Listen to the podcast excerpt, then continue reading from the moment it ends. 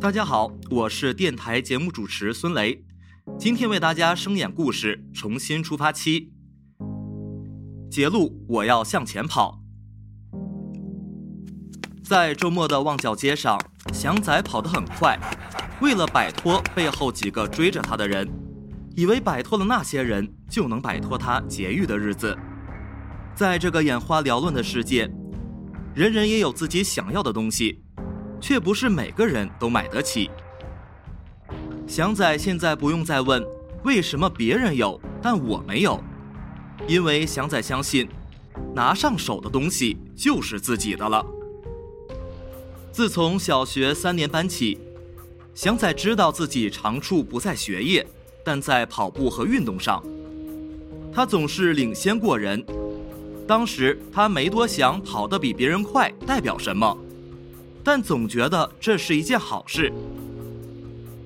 某个大暑天，他看到朋友进入店后拿了一杯雪糕，转身便走出店外与祥仔会合。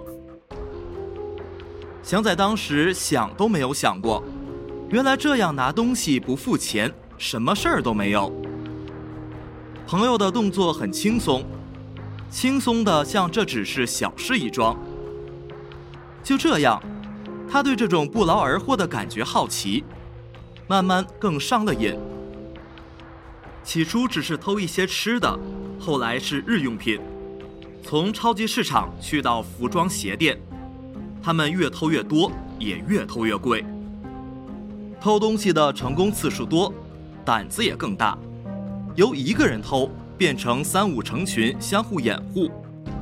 朋友间更是开设了一些专门为行动而设的群组，虽然年纪小，但他们已经有计划的形式，甚至开始职业化，不再随意的偷，而是接订单去偷东西。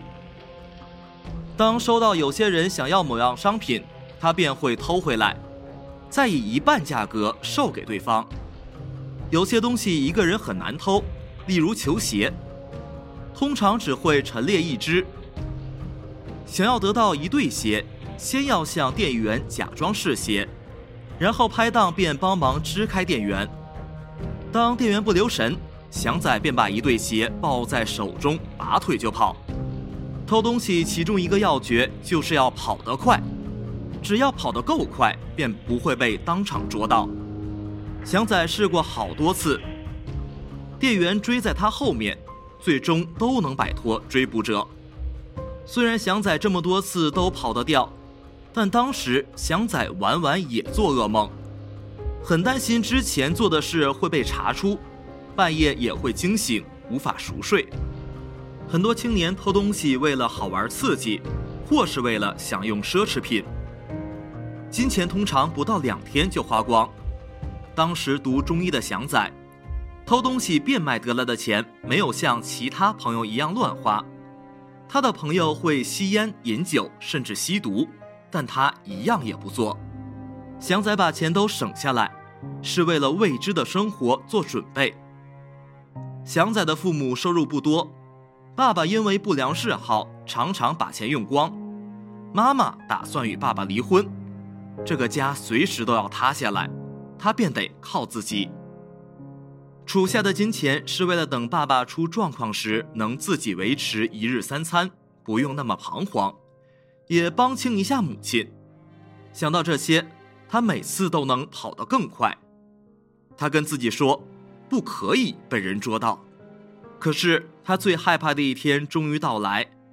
有一次，他放学后与朋友一起到商场店铺偷手表，事成之后，其中一人回到那商店，装作无事的购物。老板认得那个人，立即报警将他拘捕。那人向警察供出同案的人，祥仔就是其中一个。来到警署，妈妈当时一句也没有责怪祥仔，而是在警署抱着他哭起来，一边自责地说：“都是我的错，没有教好儿子。”听见妈妈的话，祥仔十分内疚。祥仔不再偷窃，但生活依旧充满不安。不久之后，父母离婚，当时家中经济拮据，学校需要缴数千元费用，爸爸让他找妈妈，妈妈又叫他问爸爸。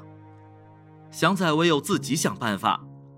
那个月，他放学便去做兼职，每天做到凌晨才回家。一个月后，终于储够钱，过了一道难关。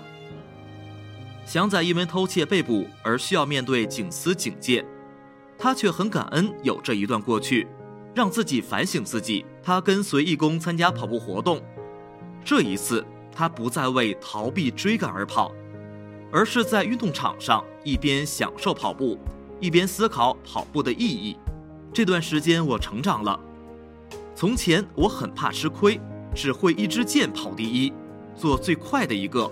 但原来长跑不是这样的，用几个月时间去训练，真的要肯挨，不是一朝一夕的事。为了鼓励祥仔，阿 Sir 答应，如果他达成目标，便会送他一份想要的礼物。